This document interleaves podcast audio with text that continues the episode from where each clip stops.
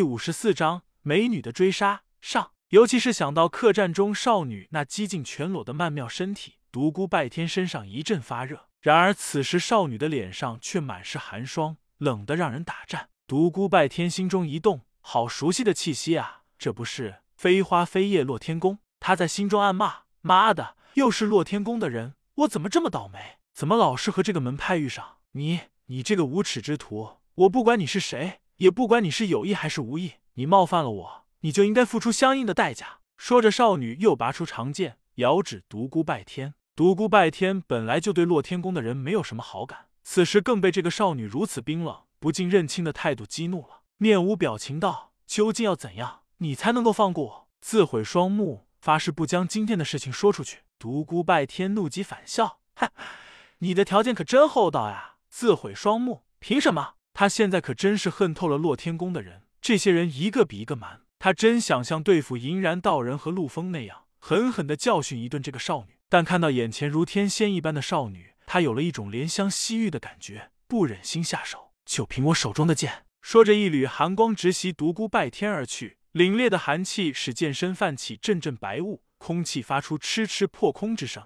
独孤拜天头皮一阵发麻，他没想到这个少女功力高明至如此境界，隐隐有超越银然道人的趋势。他忙闪身躲过。拔出身上的长剑，这正是检验这一个月来苦修成果的时刻。今天绝中的剑法挥洒而出，两道寒光在空中相遇，又迅即分开。没想到你这个无耻之徒还有两下子，这样更不能够饶你。谁要你饶？你以为你是谁？不就是看了你的身体吗？你让我发誓不说出去，我偏要说出去。我要对全天下的人说，洛天宫有一个美如天仙的女子，在我们面前宽衣解带，身材无限好啊。我杀了你！少女说着，疯了一般扑了上来。独孤拜天一看，目的已经达到，这个少女已经失去了冷静，平常的心态，看来是个刚出道的雏儿。绝色少女手中的长剑卷起一团风雪，朝他直袭而来。独孤拜天运起冥王不动，先是侧身让过他的长剑，而后剑扫向他的细腰，两人闪转腾挪站在一起。男的高大魁伟，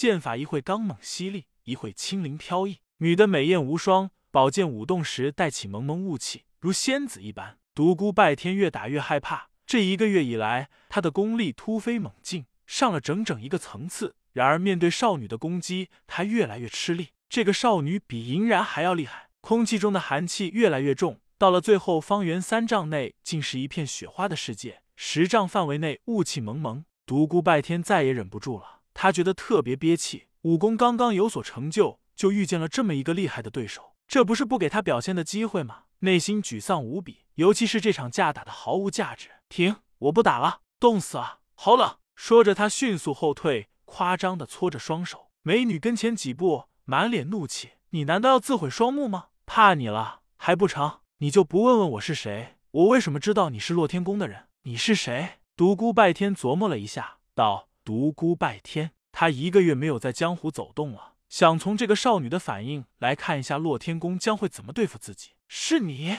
美少女明显一愣，接着道：“我下山就是为你而来，真是踏破铁鞋无觅处，得来全不费功夫，将你的双眼刺瞎，再带你上山去见我爹。你家老头是谁？”少女气得又要动手拔剑。独孤拜天赶忙道：“令尊是谁？到底是谁这么有福气，有这样一个漂亮的女儿？”少女哼了一声，道：“你少拍马屁，我这个人恩怨分明。”我们已经得到确切的消息了。关于你和银然师叔的事，的确怪我师叔他们，请你上山没有别的意思，只是我爹爹想见识一下你的九转神功。独孤拜天已经隐约猜测到少女的父亲有可能就是洛天宫的公主，口中道：“为什么要见识一下我的功夫？”少女冷笑道：“你怎么会不知道呢？现在清风帝国谁不知道独孤拜天的大名？自创九转神功，破了洛天宫的镇山绝学飞花飞叶洛天宫，成了所有人眼里的奇才。”独孤拜天一听就明白了，洛天宫的人知道自己理亏，还算明白事理，没有向他寻仇。但面对江湖上那些九转神功破飞花飞叶洛天宫的说法，耿耿于怀。真的，我那么有名气？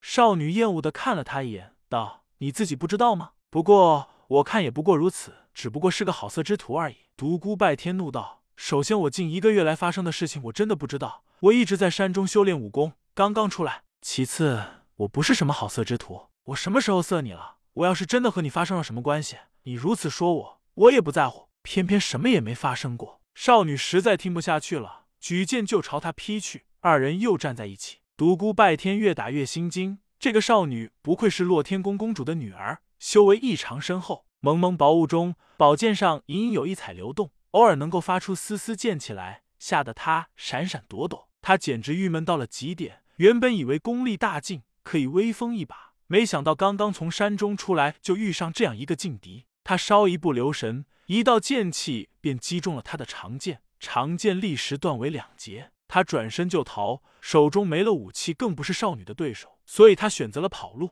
他处处被动，一是因为少女功力实在是高深，二是他心中没有杀气，不想和对方生死相搏。少女随后紧追，你这个徒具虚名的懦夫、胆小鬼、色狼，给我站住！独孤拜天心里恨得痒痒的，被人在后面又追又杀又骂，但就是不敢停下来。